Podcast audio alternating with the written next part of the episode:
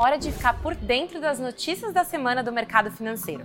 Acompanhe comigo os destaques no Brasil e no mundo, agora no Minuto B3.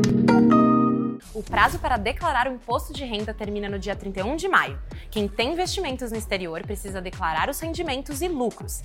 Também é preciso informar à Receita Federal os ganhos com a variação cambial e contas correntes em outros países. Um leilão realizado hoje aqui na B3 definiu a empresa que vai administrar a iluminação pública da cidade de Itanhaém, no litoral de São Paulo, pelos próximos 13 anos. No contrato está prevista a modernização e expansão da rede municipal.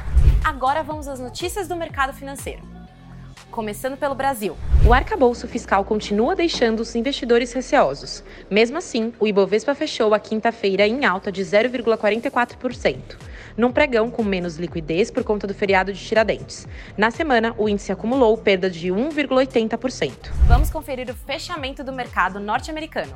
As bolsas de Nova York fecharam o dia em queda, com a divulgação de balanços corporativos do primeiro trimestre do ano, com a indicação do Banco Central americano de mais altas de juros para combater a inflação, e ainda com um aumento no número de pedidos de seguro-desemprego no país.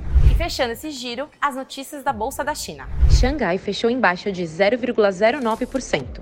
Os investidores repercutiram resultados corporativos do primeiro trimestre do ano, além da taxa de manutenção das taxas de juros na China. Não se esqueça de seguir a B3 em todas as redes sociais. Boa noite, bons negócios e até segunda-feira.